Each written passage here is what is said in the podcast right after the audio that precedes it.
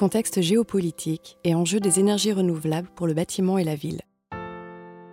Christophe Ménézo, professeur à l'Université Savoie-Mont-Blanc.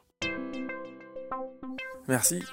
Donc vous voyez beaucoup de logos en fait sur ma présentation. Euh, donc je suis professeur à l'université de Savoie-Mont-Blanc et euh, un des directeurs adjoints de la Fédération nationale de recherche sur l'énergie solaire, qui est une fédération associant plusieurs labos nationaux.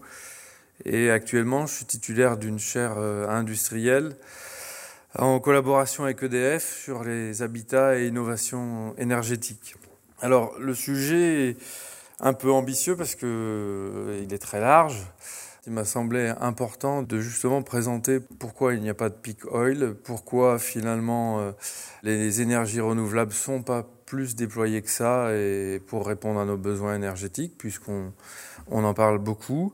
Donc je vais faire une petite introduction là-dessus en fait pour montrer la différente vision euh, au niveau planétaire. Et puis je partirai sur le bâtiment et la ville, pourquoi? Ben Parce que c'est en fait le secteur qui est le plus énergivore, devant le secteur industriel et devant le secteur des transports.